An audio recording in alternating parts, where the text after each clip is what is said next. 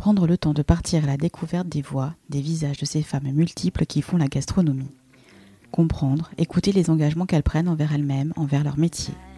Esquisser un début de portrait de ces artistes qui ont la passion chevillée au corps, à l'âme? Pendant quelques minutes, faire résonner leur voix pour qu'elles nous expliquent en quoi elles sont aujourd'hui à leur place, alignées et en totale cohérence avec qui elles sont, ou de quelle manière elles font en sorte d'y parvenir, pas à pas. Converser, lors d'une parenthèse offerte dans le tumulte du quotidien, la dureté et les incertitudes qui tiraillent tout entrepreneur. Une pause pour prendre du recul et raconter son histoire. Être en conscience du chemin parcouru, de la sensibilité et du pouvoir de création dont elles sont capables. Sentir à fleur de voix leur force et leur fêlure. Et finalement, ne garder que l'amour de leur métier, de leurs produits, de leurs gestes au service de l'autre, pour un instant fugace, mais qui perdurera car l'empreinte de ces femmes sera gravée à jamais dans nos bibliothèques personnelles où elles auront su éveiller nos émotions. Bienvenue sur le podcast des ailes en cuisine. Je suis Stéphanie Bautreau, sa créatrice, et vous allez écouter l'épisode 42. Aujourd'hui, j'ai le plaisir de recevoir Pauline Manière, importatrice de thé éthique et créatrice de Fracti Shop. Après des études de langue, Pauline part vivre en Angleterre où elle y restera 10 ans. Elle se formera au monde du vin, mais également à celui du café, puisqu'elle deviendra barista. À cette époque, elle est déjà ce que nous pouvons appeler une buveuse de thé. Pourtant, alors même que l'Angleterre a une véritable culture du thé, très peu de monde sait d'où est-ce qu'il vient, comment est-ce qu'il est cultivé. Elle décide de se former et de créer le premier Vracti Shop dans le sud-est de l'Angleterre. Un lieu totalement atypique pour la population, puisqu'elle y vend du thé en vrac et le propose à la dégustation. L'aventure durera un an et demi. Elle se tournera ensuite vers une clientèle plus professionnelle et une vision nomade de son métier émergera. À son retour en France, elle posera ses valises à Bordeaux, où elle travaillera pendant quelques temps au Café Pia, bien connu des Bordelais, avant de relancer Vrac pour ne plus le quitter. Pauline nous parlera pourquoi elle te tourne vers l'été éthique, qu'est-ce que cela sous-entend pour elle, que cherche-t-elle à transmettre à ses clients au travers de cette dénomination? Elle nous expliquera en quelques mots comment fait-on pour cultiver le thé et pourquoi il est important pour elle de transmettre la transparence du produit auprès de celles et ceux qui goûtent à ses références. Elle nous dira combien tout l'intérêt de son travail réside dans son sourcing et pourquoi elle tient à être sa propre importatrice, collaborant ainsi avec ses fournisseurs au plus près de leurs valeurs. Il est temps pour moi de vous laisser avec Pauline, une tasse de votre thé préféré à porter demain, et je vous souhaite une belle écoute. Bonjour Pauline. Bonjour. Tu vas bien? Très bien. Merci de me recevoir chez toi. C'est un plaisir. On est au beau milieu de la campagne. Oui. C'est agréable, le vent souffle dehors, mais on est bien au chaud. On a notre petit thé. On a notre petit thé d'ailleurs, ouais, parce que tu m'as reçu euh, bien évidemment euh, avec, euh, avec du thé. Est-ce que tu peux me raconter justement ce, thé que tu m'as servi? Oui. je te disais, c'est un de mes thés préférés, le oolong, ce qu'on appelle le thé bleu également. Et c'est un thé qui vient du nord de la Thaïlande. Typiquement, c'est un thé qui va venir de Taïwan. Mais là, c'est un thé qui a été importé et planté en Thaïlande. Et c'est un projet qui me plaisait, euh, socialement parlant. C'est des théiers qui ont été plantés sur des champs de pavots. Voilà, donc le but c'était euh, d'éradiquer cette euh, culture-là et de plutôt la remplacer par autre chose. D'accord. donc voilà, j'ai dégusté ce thé-là récemment et ça me plaisait, donc je voulais te le faire goûter aussi. Ah bah, c'est magnifique et puis en plus, on en reparlera tout à l'heure, mais Vraiment, tu m'as reçu avec cette cérémonie du thé si particulière et, euh, et moi qui suis très curieuse, c'était un joli cadeau, vraiment. Merci, beaucoup. Bon, Pauline, est-ce que tu peux te présenter un petit peu en, quelques mots? Oui, euh, alors je suis importatrice de thé. Euh, j'appelle ça des thés éthiques, mais il n'y a pas vraiment de qualification. C'est pas facile. parce que c'est pas des thés forcément biologiques. c'est pas des thés qui sont forcément certifiés. Donc j'appelle ça des thés voilà, euh, éthiques, c'est-à-dire euh, qui ne font ni de mal à la planète ni de mal à l'humain. C'était surtout ça qui m'intéressait dans ce projet-là, avant tout. Euh, c'était d'essayer de, réduire cette chaîne qui est si longue du, du, producteur au consommateur de thé, en faisant bien attention à qui j'achetais. Donc pour ça, c'était forcément voyager pour trouver mes réponses. Mais euh, voilà, c'était pas que acheter des thés bio sur certification, ça m'intéresse pas forcément. nécessairement, d'accord. C'est une mouvance que j'ai suivie parce que forcément le bio ça a été et à la mode et euh, très constructif et tout à fait acceptable. Mais j'achète à des producteurs qui ont des micro-plantations familiales, par exemple, qui sont très hautes en altitude, qui traitent pas. Donc c'est pas toujours un gage de voilà de, bio ou, quoi c'est naturel sinon. On en reparlera après, mais c'est vraiment sur, euh, tu recherches plus l'engagement. Oui, c'est ça. En fait, l'engagement que, euh, que, les producteurs mettent euh, dans leur, dans leur culture. Oui, tout à fait. D'accord. est-ce que tu as toujours fait ça ou est-ce que tu, tu, faisais autre chose avant d'arriver au thé? J'ai un parcours un peu atypique. J'ai pas, non, j'ai pas du tout fait ça avant. j'ai fait des études de langue. J'ai une licence d'anglais. Et je suis partie en Angleterre pour mes études, pour mon master. Euh, pour devenir, pour devenir prof d'anglais. Ok. C'était ça l'idée de base. Ça s'est pas tout à fait passé comme ça, mais j'ai été assistante euh, de français dans des écoles anglaises pendant quelques années. Et ça m'a pas convaincue, enfin je pense que j'étais trop jeune. Et euh, donc j'ai fait un petit break j'ai un peu réfléchi à ce que je voudrais faire plus tard. Et en attendant de savoir ce que je voudrais faire, j'ai fait de la restauration comme tous les jeunes étudiants. Euh, en Angleterre En Angleterre, toujours, parce que je suis tombée vraiment amoureuse du pays. Je ne suis pas revenue euh, après mes études. Et j'ai fait de la restauration classique, mais je suis plutôt bien tombée. J'ai eu pas mal de chance. Et du coup, je me suis formée assez vite dans le vin. J'ai travaillé à côté de sommeliers euh, très, très talentueux. Et j'ai voilà, bossé dans des super établissements, j'ai eu de la chance. Et euh, de fil en aiguille, je suis tombée dans un, établissement euh, qui ouvrait autour plutôt du café et du pain. Donc j'ai géré cet endroit-là. Je me suis formée dans le café, j'étais barista pendant plusieurs années. Euh, et c'est là que ça a commencé à. L'idée de vrac a commencé un peu à émerger. C'est que depuis toutes ces années où je bossais dans la restauration, certes en Angleterre, mais le thé était vraiment jamais mise en avant, mise à l'honneur. C'était très décevant. Et, euh, et tu, tu, étais déjà amatrice de, de J'ai toujours aimé ça. En tant que, aimé ça. que consommatrice Consommatrice. Bu beaucoup de thé, acheter des thés un peu partout avec beaucoup de curiosité. Et ça vient de ma maman, ça. Ah oui Ouais, qui buvait, qui a toujours bu du thé. J'ai ah, toujours vu boire du thé. C'était euh, transmis, je pense, comme ça. Je m'en souviens. je me souviens petite de boire des trucs. Euh, pas commun. Elle m'a emmenée dans des salons de thé, on choisissait toujours des choses un peu, un peu originales et on a toujours bu du thé en feuilles. Enfin, j'ai pas bu de sachet petite. Donc c'est, je crois que c'est ça. Ça, ça c'est nourri euh, de l'enfance, ça c'est sûr. Et donc tu, euh, donc tu es en Angleterre, donc tu es barista, donc tu es mm. vraiment dans le, dans le milieu du, euh, du café. Et, et donc à partir du constat où rien n'est fait autour du thé, parce que je suppose que c'était du thé lambda qui était servi. Tu en servais toi déjà? Ou pas? Ouais, dans les cafés où je travaillais, oui, je, bah, c'était pas monté, donc je servais des, des, thés et je me disais, euh, le café était très en vogue déjà à ce moment-là en Angleterre. Et on faisait super attention aux sourcils. Et le thé était toujours. Euh, c'était le parent pauvre un petit peu Un petit peu. Et je me disais, c'est quand même dommage. Après, c'était une culture différente en Angleterre. Les Anglais buvaient leur thé au lait, euh, voilà, thé, thé noir très fort, dans un grand mug avec du lait. Et je me dis, avec le recul, je me dis que j'étais un peu courageuse quand même de vouloir faire ça, surtout là-bas. Mais, euh, mais bah, ça, c'est une autre histoire. Voilà. ah bah pourquoi pas. Mais, euh, et, donc, comment est, né, euh, comment est né VRAC? Parce que VRAC est né d'abord en Angleterre. Oui, c'est à partir Qu'est-ce qui t'a décidé en fait de te lancer hein? Et quel était le pitch de départ? Alors, je sais pas trop pourquoi je me suis lancée à ce moment-là, j'avoue. Euh, mais parce que ça faisait longtemps que j'y pensais, je crois. Et que j'étais au bon endroit. Il y avait une bonne énergie là où j'étais, en Angleterre, à Lewis. Euh, c'est une petite ville qui est au sud-est de l'Angleterre où il se passe beaucoup de choses. Euh, il y a beaucoup d'artistes, culinairement parlant, c'était intéressant. Et ça me semblait être le bon endroit. Enfin, je pensais qu'il y aurait au moins un public pour ça. Et j'ai trouvé ce petit magasin trop mignon, un petit coin un petit angle de rue très sympa.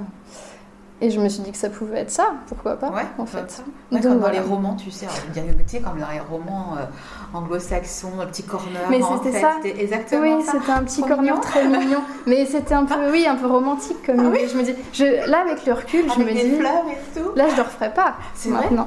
Pourquoi tu le referais pas Mais c'est super que je l'ai fait, mais je me bah dis, j'étais complètement euh, inconsciente. Et pour quelle raison? Parce que c'était de la passion. C'était. Oui, euh, c'était. On me connaissait pas. J'avais pas trop fait de ébruiter le truc avant. Je voulais vraiment faire mon truc. J'avais une idée très précise, donc c'était très beau, très léché. J'avais une trentaine de de thé en vrac à vendre sur des étagères dans des belles boîtes, boîtes victoriennes. Et j'avais un petit comptoir à dégustation. Donc il y avait peut-être 10 places. Ah, ok. Une, une petite boutique, c'était surtout de la vente. Je voulais faire du. C'était un t-shop en fait. Un petit Ah, ouais. Donc il y avait un petit comptoir quand même de dégustation parce que je voulais que les gens puissent euh, déguster sur place. Mais je me rends compte que c'était. euh, En vrai, je- c'était génial comme expérience. Les, les gens étaient et euh, Très les surpris. très surpris. Oui, ça sortait Pas du tout part. habitués. euh, Non, en fait. Les gens déjà de base ne savent pas très bien comment le thé est fabriqué. Enfin, c'est Bah quelque chose qu'on sait pas. c'est vraiment un produit de- Ouais. du quotidien, mais on ne sait pas trop euh, à partir de vient, plante, d'où comment il est- vient, ouais. comment il est transformé. Bien sûr. Et là, en plus, je proposais euh, des thés euh, voilà, de, de partout, des houlons, des poires, des trucs. Et les gens, ils... Qu'est-ce qui c'est cette française qui nous, qui plus, explique euh, Ouais, comment ouais, on boit le thé Alors thé. que nous, on boit du thé Eh depuis ben oui. toujours et on sait comment. Et C'était drôle. Mais c'était génial. J'ai rencontré des gens euh, qui, qui sont toujours des amis maintenant. et C'était une super expérience. Et ça, ça a duré combien de temps? Ça a duré un an et demi. Ok. Parce qu'après, le bâtiment a été à vendre, là où ma boutique était. Euh, et j'avais pas l'intention de racheter l'immeuble, donc j'ai dû déménager.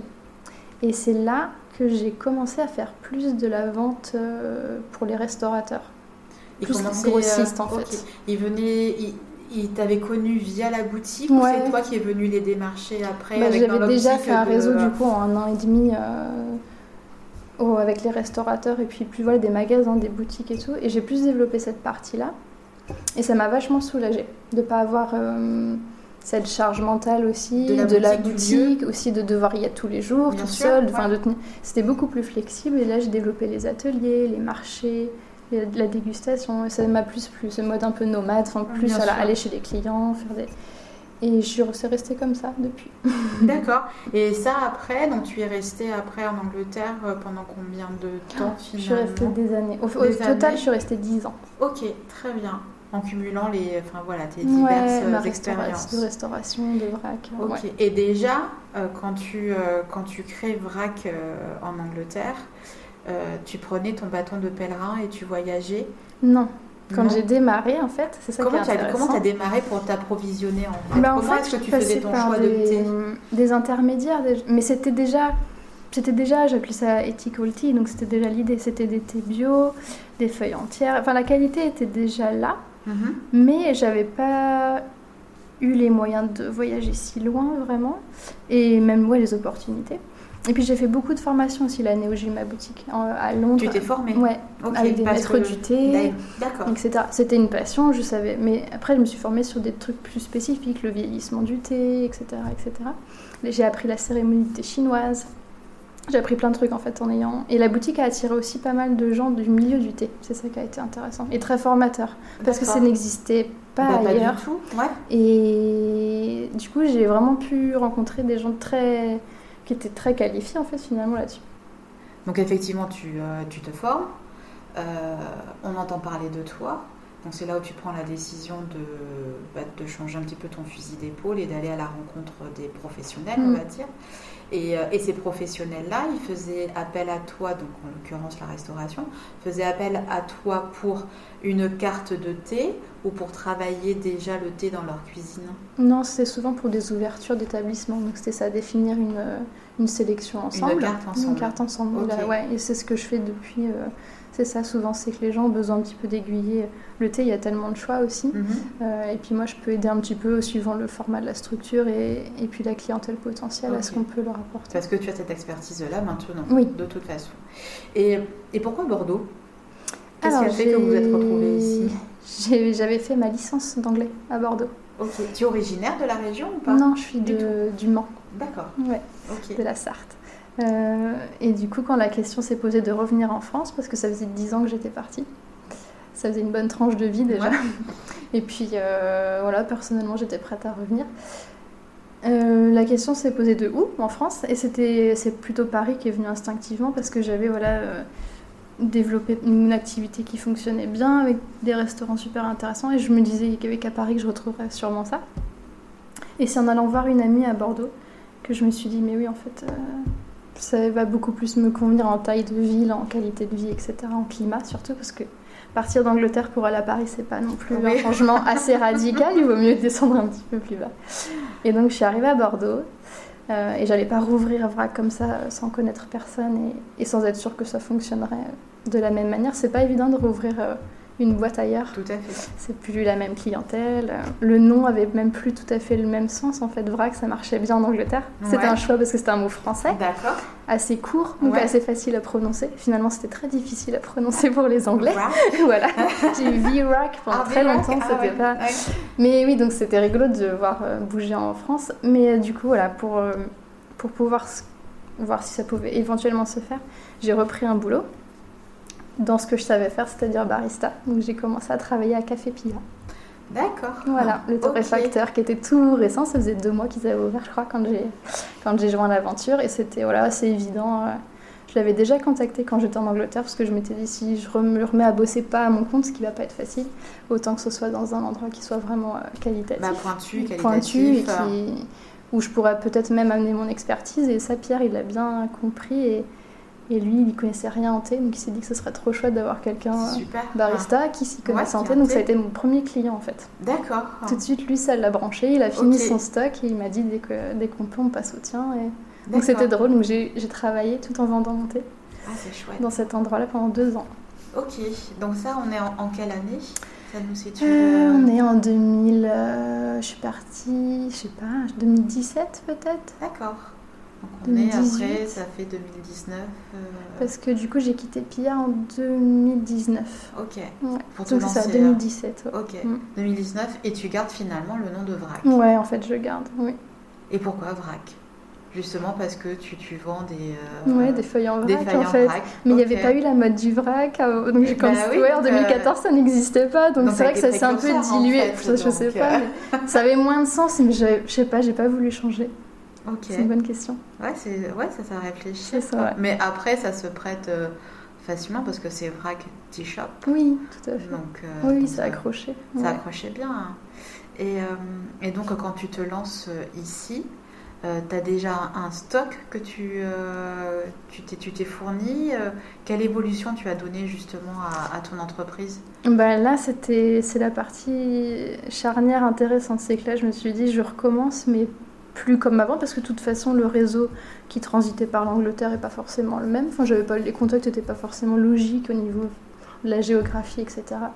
Et puis que tout l'intérêt de ce travail-là, c'est quand même le sourcing où j'y passais beaucoup de temps à, à, essayer de faire une toile intéressante pour trouver le meilleur des thés. Mais là, je me suis dit, il faut que j'y aille en fait. Comment tu cherchais ton thé justement?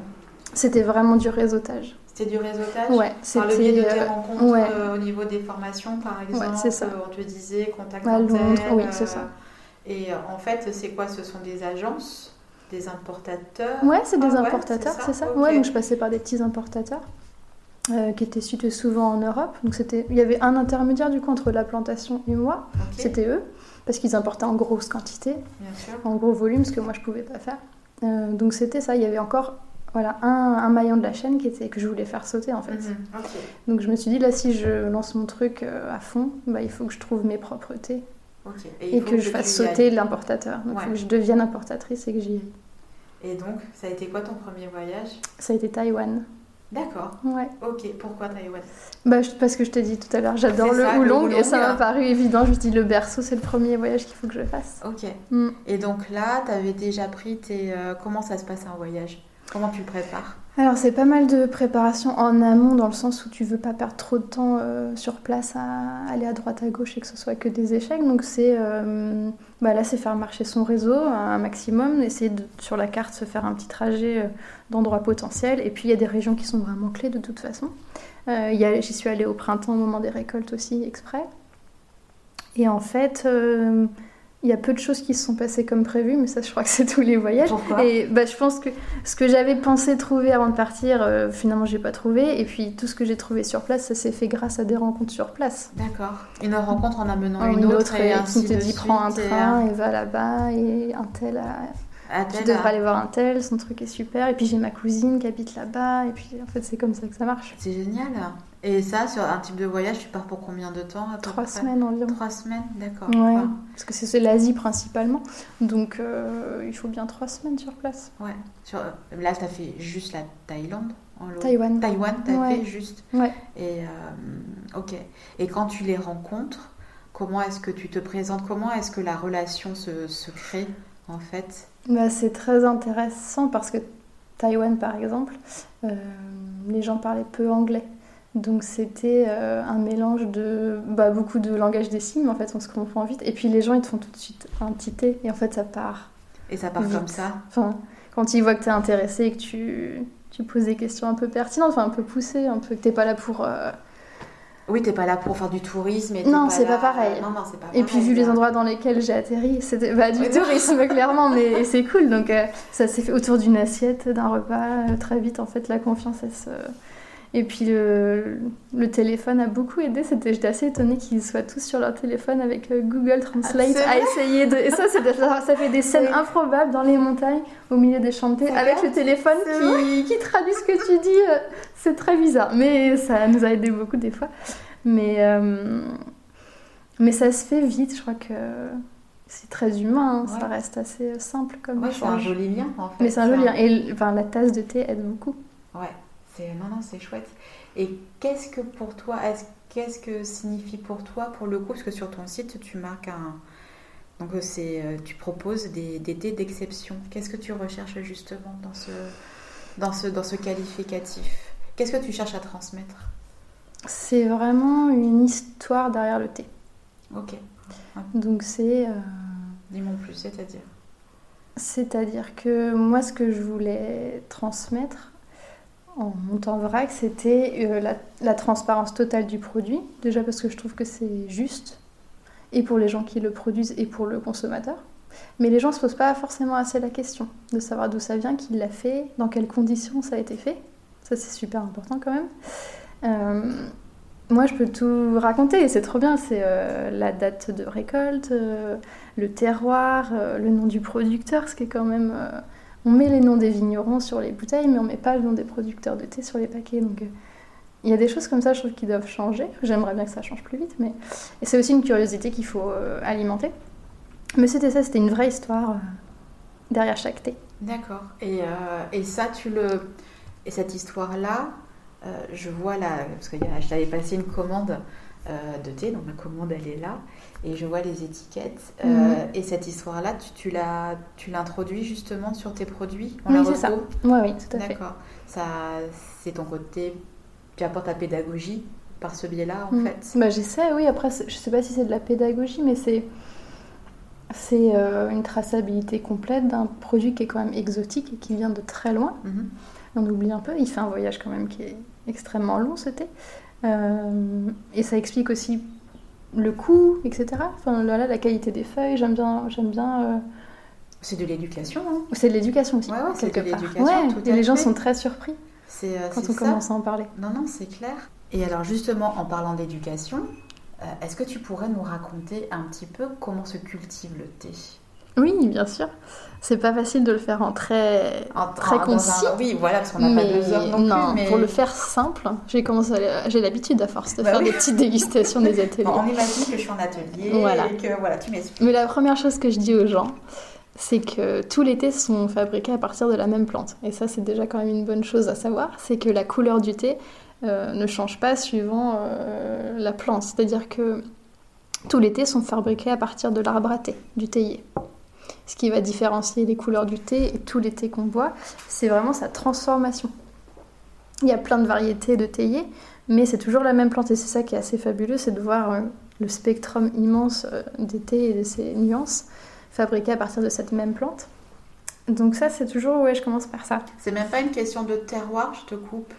Non, après, euh, non, ça va. soit en altitude, tu me disais justement, ou peut-être. Tout à fait, le goût va changer. Oui, ça, évidemment. Ça, ok. Mais la plante reste la même, c'est ça qui est fou. D'accord. Donc on peut faire tellement de choses à partir de cette même plante, c'est assez dingue. Et après, évidemment, le sol où elle a été plantée, la météo, le climat, la date de la récolte dans l'année. Si c'est printemps, été ou automne, ça va changer littéralement tout. Quelles feuilles on récolte sur l'arbre, ça change tout. Il y a vraiment plein de choses après à partir de cette plante qu'on peut faire. Donc ça c'est chouette. C'est cultivé euh, dans des pays au climat euh, chaud et humide, donc c'est pour ça que c'est souvent en Asie. Mais maintenant il y en a de plus en plus un peu partout. Et il y en a en France aussi maintenant. ouais, je crois qu'il y a 4 ou 5 plantations ah maintenant. J'avais vu un reportage là-dessus. Hmm, ça se développe pas mal. Malheureusement à cause du réchauffement climatique, mais aussi du coup parce que Il y a aussi un savoir-faire qui s'installe un peu partout. Mais oui, c'est Bretagne, je crois, dans les Cévennes. Il y en a au Pays Basque maintenant. Oui, au Pays Basque, ouais. Donc c'est super intéressant de voir ce que ça peut donner. Il n'y a pas encore des productions assez grosses pour pour que moi je puisse en acheter par exemple, mais en, micro, euh, en micro lot euh, pour des particuliers, vous pouvez tester ça, c'est chouette. Ah, c'est chouette. Et donc après, euh, après la, la, je sais pas, la cueillette, la cueillette, c'est ça. Voilà. comment ça se passe? Alors il y a plusieurs étapes. Ça dépend du thé qu'on veut fabriquer en fait. Ça, les gens, forcément, les producteurs le savent avant, les producteurs se sont souvent spécialisés dans un type de, thé. Donc, suivant si on veut faire du thé blanc, du thé vert, du thé bleu, du thé noir, etc. Euh, la transformation diffère, mais il y a toujours cette étape de cueillette forcément. Après, il va y avoir un flétrissage des feuilles, mhm. un roulage, et après, il y a toujours une fixation. Ce qu'on appelle une fixation, c'est une cuisson de la feuille c'est pour que le thé arrête de s'oxyder. En fait, ce qui va différencier un thé vert d'un thé noir, c'est le taux d'oxydation des feuilles. D'accord. À partir du moment où on flétrit la feuille et qu'on du coup on malaxe et qu'on fait euh, cette stimulation et que les cellules se cassent et que la sève se dégage, la feuille commence à noircir. C'est une question de température? C'est une question non de, d'oxydation. Vraiment d'oxydation et ça se compte, c'est en, temps en fait. Plus plus on la laisse s'oxyder, plus elle noircit. Du coup, pour faire des thés verts, des thés qui sont clairs comme ça, ça va assez vite, donc il faut cuire la feuille assez tôt. D'accord. Et tu la cuis comment? Il y a plusieurs cuissons aussi, ça dépend des pays. Ouais, il y a plein de, de, manières différentes de procéder. Ça peut être une cuisson wok, ça ce qui est vraiment traditionnelle chinoise. Tu as des cuissons vapeur au Japon. Euh, tu as vraiment plein de façons de, fixer la feuille. D'accord, très bien. mais c'est super. Et après, euh, comment est-ce que toi, ça se passe au niveau justement de, de l'importation de CT euh, tu, tu établis un contrat avec ces producteurs Comment ça se passe ou, euh, Non, c'est pas sous contrat, c'est. Euh... Enfin, j'établis pas de contrat, c'est pas quelque chose qui m'est arrivé, c'est des collaborations que, là, que, que, je garde depuis des années, mais en fait, j'ai pas de pas d'exclusivité sur les thés que j'achète. C'est un choix. Euh, ça, c'est un choix. Mais euh, donc, je goûte toujours la récolte qui vient d'être. Toute la, récolte, c'est tout la fait parvenir Ouais, je prends toujours un échantillon de la nouvelle récolte, même si c'est un thé que j'ai déjà acheté les années passées. Parce que, tu... Parce que ça change. Tu Parce que ça change, ouais. C'est euh, vraiment un film, mais il suffit que la météo n'ait pas été tout à fait la même, ce qui arrive régulièrement, qu'il y a un peu de retard dans la récolte, etc. Donc je regoute toujours l'été, et puis j'en profite pour demander peut-être les nouveautés, s'il y a des nouvelles mhm. choses, quand c'est un producteur que je connais bien. Je vais toujours goûter avant de racheter. Et puis voilà, après, c'est euh, envoyé par avion, par bateau. Ça dépend des pays. Ok. Et, euh, et justement, tu, euh, donc tu me disais qu'il y avait des cultures, euh, des cueillettes qui se faisaient au, printemps, en été et en automne. Est-ce que toi, dans tes propositions euh, sur, euh, sur le e-shop et puis pour tes clients, est-ce que tu travailles justement en saisonnalité ou pas? Oui, c'est-à-dire que je vais jamais garder l'été d'une année sur l'autre. Donc tous les thés qui vont être proposés sur les shops, ça va être l'été vraiment de la récolte précédente, la récolte la plus fraîche. C'est pas thés qui ont 2, 3, 4 ans. D'accord. Pourquoi? Pour la fraîcheur. Pour la fraîcheur C'est vraiment pour garder une fraîcheur euh, optimale en fait. Ça, moi j'aime bien ça vraiment. Chaque printemps, c'est aussi ça quand on est dans le milieu du thé. Il y a cette excitation des nouveautés qui arrivent. Et c'est ça vraiment une fraîcheur à chaque printemps qui est inégalable. Et, euh, et qu'est-ce que tu fais justement de ces, de ces stocks alors que, J'essaie de tout vendre avant, évidemment. Mais s'il en reste, c'est écrit que c'est la récolte de l'année 2021 et pas 2022. Voilà, c'est tout. Après, moi, ils sont gardés dans des conditions top, mais quand les gens achètent du thé, après, moi, je sais pas chez eux s'ils les mettent dans une boîte, si le sachet est ouvert, si. Voilà. Donc, je dis toujours euh, un an, c'est super. Et puisque je sais qu'après, de toute façon, il y a la récolte d'après qui arrive. qui arrive. Donc, c'est cool de les garder l'année, et puis après, l'année suivante euh, la fraîcheur arrive, mais j'essaie d'acheter beaucoup d'été de printemps. C'est une récolte qui est dite comme la meilleure parce qu'il y a vraiment cette fraîcheur pour l'été vert que tu retrouves pas euh, le reste de l'année. Mais pour certains thés, c'est vraiment chouette d'acheter la récolte d'été par exemple. Tu as la feuille de thé qui est là depuis plus longtemps sur l'arbre, tu pas les mêmes arômes qui se développent. Et c'est intéressant pour des darjeeling, pour moi je trouve pour certains thés noirs c'est chouette. Ah, c'est bien. Et donc ça veut dire la thé de printemps, ça veut mm. dire que là tu vas les rentrer quand À quel moment? Ouais, donc là la saison elle commence, ça dépend des pays, mais fin mars, début avril pour les tout premiers, euh, jusqu'à euh, fin avril, début mai. Donc moi je les ai pas avant fin mai. Début juin. Il y a toujours un petit décalage. Ouais, c'est ce qui est normal. Ce qui est normal. donc, euh, là, c'est la période la moins intéressante, enfin où il se passe un peu moins de choses parce que c'est vraiment la fin d'été de l'année dernière sur l'e-shop par là, exemple. Là, tu es sur tes stocks, enfin, on voilà, ça. fin de stock. Fin de stock et puis on attend impatiemment que le reste oui, arrive. Que le reste arrive. parce que je rachète pas maintenant. Et tu, euh, et tu commandes, je suppose que tu commandes au plus juste de toute façon, parce que maintenant tu dois connaître un petit peu le roulement de tes stocks. Ouais, mais c'est pas, c'est toujours pas un truc facile parce que c'est quand même euh, une entreprise assez jeune en France et qui est en pleine expansion. Donc en fait, je me retrouve un peu souvent euh, un peu juste en ce moment. Mais c'est bien, c'est bon signe. mais c'est pas facile à gérer. Et donc justement, en parlant d'expansion, euh, cette expansion, elle se traduit comment? Ta clientèle, elle, se, elle, se, développe de quelle façon? Eh bien, c'est un bouche à oreille qui fonctionne super bien parce que je ne démarche pas. C'est vrai? Non, c'est tant mieux, c'est chouette. Pour l'instant, je n'ai pas démarché quasiment. je pense que ça se compte sur les doigts de la main où il y a des endroits vraiment où j'avais envie d'être et je me suis dit, j'y mets le pied. Mais sinon, ça s'est fait vraiment en réseautage. Euh, des gens qui ont bu dans un resto, dans un café, ou voilà, y a... ça s'est fait tout seul pour l'instant. Et tu travailles, euh, dans, tu as gardé, pour les particuliers via le via le e-shop, comment ça se passe? Et les restaurateurs, je suppose aussi? C'est euh, quoi ta clientèle? C'est principalement des professionnels. C'est principalement à 90%. Ok. C'est vraiment, je me suis spécialisée là-dedans, vraiment dans la l'accompagnement pro. Ouais, j'ai un site internet, mais euh, voilà, il faudrait que je bosse dessus. Je le mets pas toujours à jour, c'est pas mon forté. Mais il y a moins de particuliers qui me connaissent que les, la partie pro. Mais ils vont te connaître parce qu'ils vont boire ton thé pour oui. le coup ouais. Dans des restos, dans des cafés, dans des hôtels. D'accord. Et, euh, et, comment est-ce que tu euh, comment est-ce que tu montes une, carte de thé avec les restaurateurs? Ça c'est chouette, mais c'est très personnalisé. Ça va jamais se passer de la même façon c'est ça qui est cool. C'est que tu arrives dans un lieu. Qu'est-ce qu'ils recherchent en faisant appel à toi? Hum, Une expertise et un conseil. Je pense que c'est des... c'est vraiment particulier. Euh, quand j'arrive, c'est soit je, soit je rencontre le chef ou le, ou, ou, le chef de salle, peu importe, mais c'est des gens qui vont être passionnés de, voilà, de food, de café peut-être et de vin. Mais le thé, c'est rare que je tombe sur des experts du thé. Mhm. C'est encore euh, assez niche. Donc c'est des gens qui vont se dire euh, j'y connais rien, j'ai besoin que tu me dises par où on commence. Et après, c'est des gens qui m'ont trouvé parce qu'ils cherchaient aussi cette qualité éthique, enfin ce, mhm. cette histoire derrière tu sens le que, produit. que derrière, euh, justement par, par, ce, par ce parti pris euh, de, de l'éthique, euh, de, de l'engagement, tu sens que justement la profession, elle, s'engouffre dans ce, dans ce canal et est beaucoup plus réceptive à ça? Oui, complètement. Mais ça, c'est une agréable surprise. Ça rentre dans leur cahier des charges quand ils, te, quand ils font appel à toi Ouais, c'est souvent ça. Bah, il y a beaucoup de gens, je suis assez surprise de ça et c'est génial. C'est des gens qui me demandent euh, comment je travaille, comment c'est sourcé, qu'est-ce qui est bio, qu'est-ce qui ne l'est pas. Il y a certains restaurants qui se restreignent au bio, au bio maintenant, donc c'est un parti pris, un challenge, mais c'est aussi euh, c'est un mélange de travailler en local avec les restaurateurs bordelais même si c'est un produit qui vient de loin, parce que moi je suis voilà, dans le coin, et ça, c'est vrai qu'il n'y en a pas encore beaucoup des indépendants qui font du thé. Mm. Donc ils veulent bosser avec des, des locaux, et ça c'est de plus en plus en fait. Donc j'arrive souvent sur la table, et ça c'est cool. Et après, au-delà de ça, je pensais aussi, oui, les produits que je propose. Et puis un, tout un truc où je forme l'équipe, ça c'est super important pour moi. Tu as, ton expertise de formatrice. Ouais, que j'ai euh, envie de...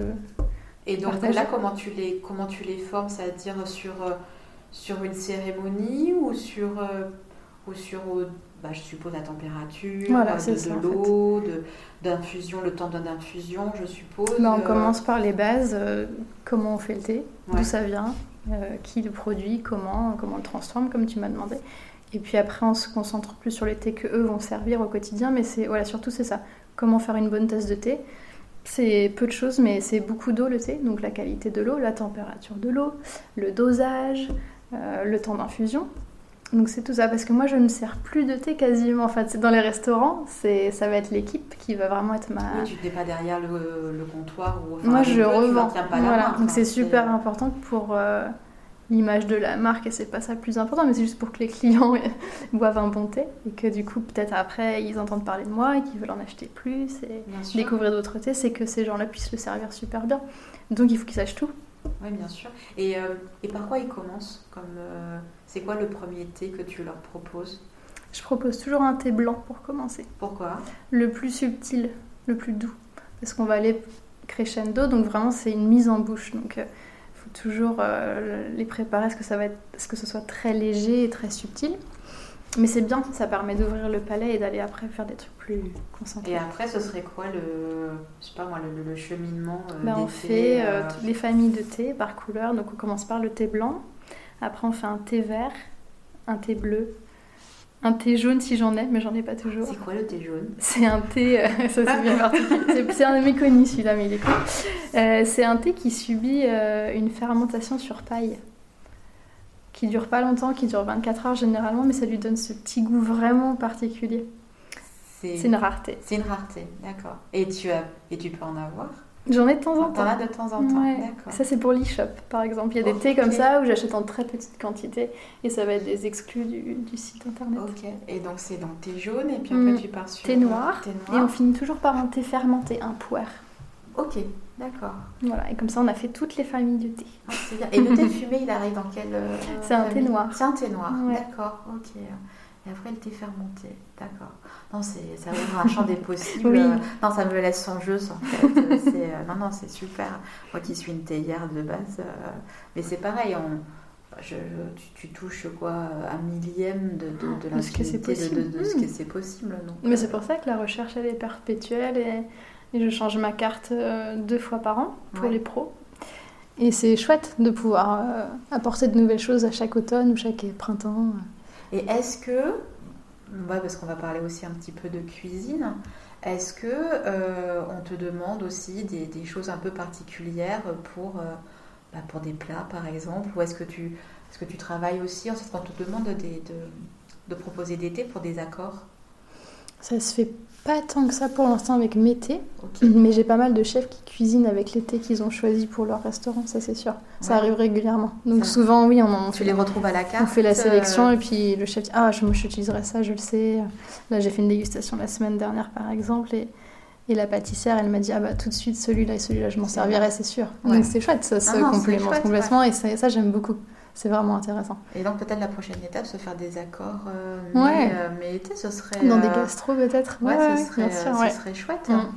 C'est, non, non, c'est, cool. Et, alors justement, donc, tu m'as parlé donc, de, la, de la culture du thé, tu, tu es formatrice, tu organises aussi des ateliers au Café Pia, tu reviens aux origines. c'est ça. tu en as eu un donc il n'y a pas si longtemps que ça.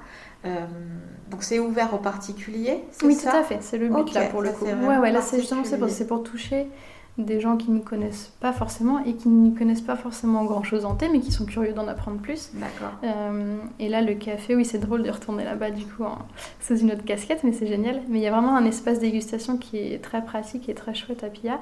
Et du coup, oui, les gens peuvent, euh, c'est sur inscription, mais si les gens ne sont pas inscrits et finalement sont là à ce moment-là, il y a des gens qui se greffent, évidemment. C'est le but, c'est dégustation ouverte c'est pour en, apprendre un peu sur le thé, goûter des choses qu'on goûtera jamais mhm. ailleurs, c'est le moment. Bien sûr. J'amène des trucs un peu particuliers, donc c'est le but. Et on va pas boire du Earl Grey ou du chai, c'est pas l'idée. Donc c'est bien, c'est euh, une ouverture. Et comment ça se passe? Tu leur fais pareil comme pour les restaurateurs, tu pars du thé blanc Oui, tout à fait, on fait euh, crescendo. Ouais, ça c'est vraiment. C'est histoire de suivre une logique pour le palais, pour que le palais soit pas saturé et qu'il ne soit pas trop fatigué. Donc on y va doucement et on monte euh, au plus puissant. Et est-ce qu'à chaque fois tu leur fais euh, une, une, cérémonie, euh, une cérémonie du thé? Comment, comment ça se passe en fait une cérémonie du thé? Alors moi je suis formée au Gond Fucha, c'est la cérémonie du thé chinoise. Donc c'est ça que je sais utiliser le mieux. Euh, et du coup, oui, je présente.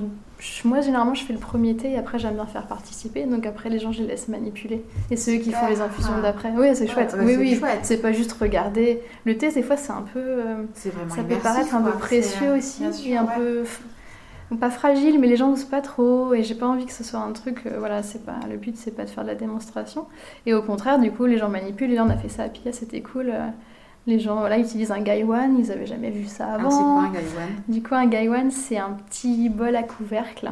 C'est un petit ustensile qu'on utilise beaucoup dans la cérémonie du thé chinoise. Et, euh, et ça permet d'infuser le thé à la place d'une théière. D'accord, à la place d'une théière. Et, euh, et, quelle est la différence? Enfin, c'est vraiment, tu, tu, gardes au niveau des arômes, ça Ouais, il y a plein, enfin, il a plein d'utilités. C'est la contenance aussi qui est assez idéale pour la dégustation. C'est très peu d'eau pour beaucoup de thé. Le couvercle a aussi une utilité de, pour l'odorat. Il y a plein de choses à manipuler, c'est intéressant. C'est très précis, mais c'est un peu difficile à expliquer euh, comme ça. Il faut vraiment vivre l'expérience. Ouais, et puis manipuler, sentir, toucher. Voilà, il y a toute un, une façon de verser l'eau. Euh. Il faut venir. Ah bah écoute, avec grand plaisir. ah non, non, c'est mais je pense que et vous allez, tu vas le faire régulièrement? Oui, du coup on a prévu de le faire, ouais. Ah bah écoute, je vais, je vais pister alors sur. Euh, tu vas en communiquer ou c'est Pierre aussi qui les va deux. on va faire un euh, combo. Il y aura des ateliers réguliers, alors tout, soit tous les mois, soit toutes les six semaines, mais là il y en aura encore un en mai et un en juin. Ok. avec des thèmes un petit peu plus spécifiques là. D'accord. Ok. Super. Euh, et donc pareil, donc ces, ces ateliers là où tu vraiment tu où tu apportes une éducation, une pédagogie. Euh, tout à l'heure, je te demandais euh, si, euh, si tu commençais à travailler sur des accords. Si tu en as fait un, puisque début mars, l'enseigne Puis Paulin, donc par le biais aussi des, du Bordeaux Foot Club de, Lucille et, Fanny, a organisé des, des pop-up en fait pour mettre en avant les nouveaux corners qu'il avait créés sur Bordeaux. Et donc, euh, étaient invités des professionnels de, la restauration. Et donc, tu as créé, enfin, tu as proposé un thé mm. en accord avec un dessert euh, fait par Diego Cervantes euh, de la pâtisserie Micielo. Comment est-ce que cette rencontre a eu lieu? Et comment, et à partir de quoi tu es partie pour proposer le thé? Ça, c'était une chouette aventure. Donc, donc, les filles nous ont mis en relation avec Diego, donc le pâtissier. Euh, et très vite, euh, on ne savait pas par quel bout on allait prendre ça. Est-ce que lui allait s'accorder à moi ou moi m'accorder à lui? Donc c'était ça aussi. Et c'était vraiment à nous de nous mettre d'accord, il n'y avait aucun, rien imposé. Et lui, il avait déjà une idée un peu précise de ce qu'il voulait faire en pâtisserie. Sur la présentation, les saveurs, etc. Donc lui, il a, on s'est vu.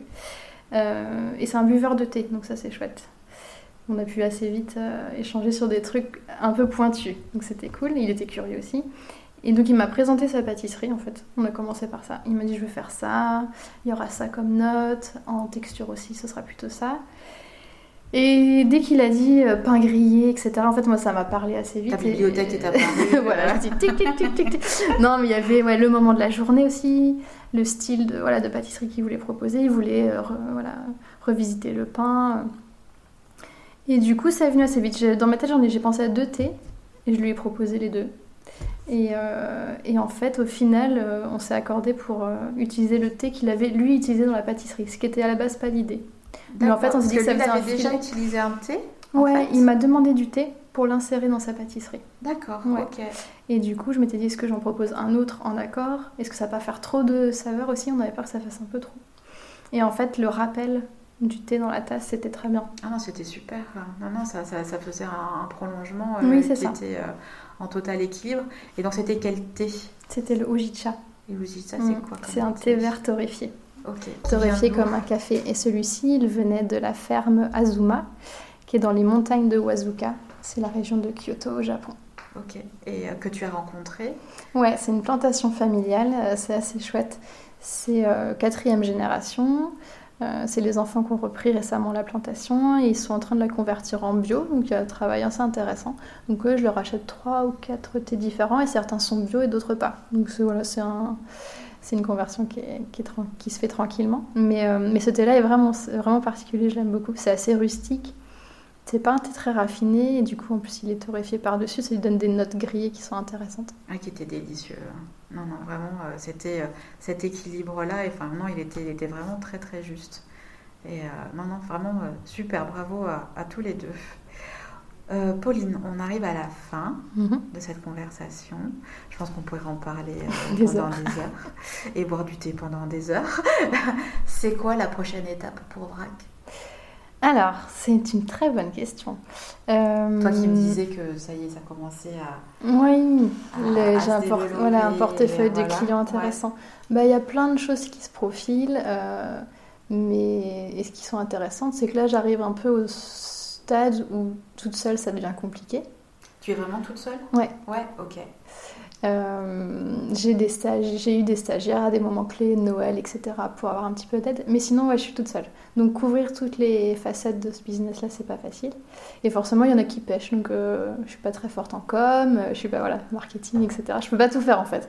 Mais c'est normal, c'est euh, c'était un challenge aussi. Donc je, suis en train de voir comment je peux m'organiser mieux, comment ça peut se développer, sous quelle forme.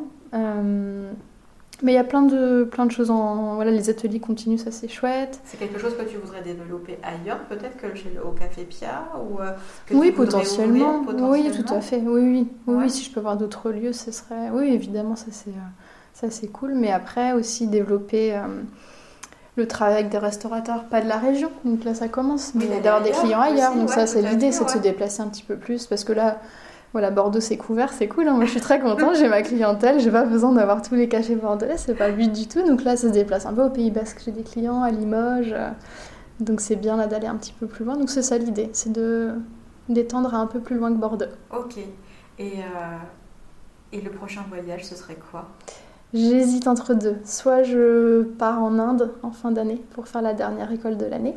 D'accord. Ce qui serait super. Pour aller voir quel type de thé?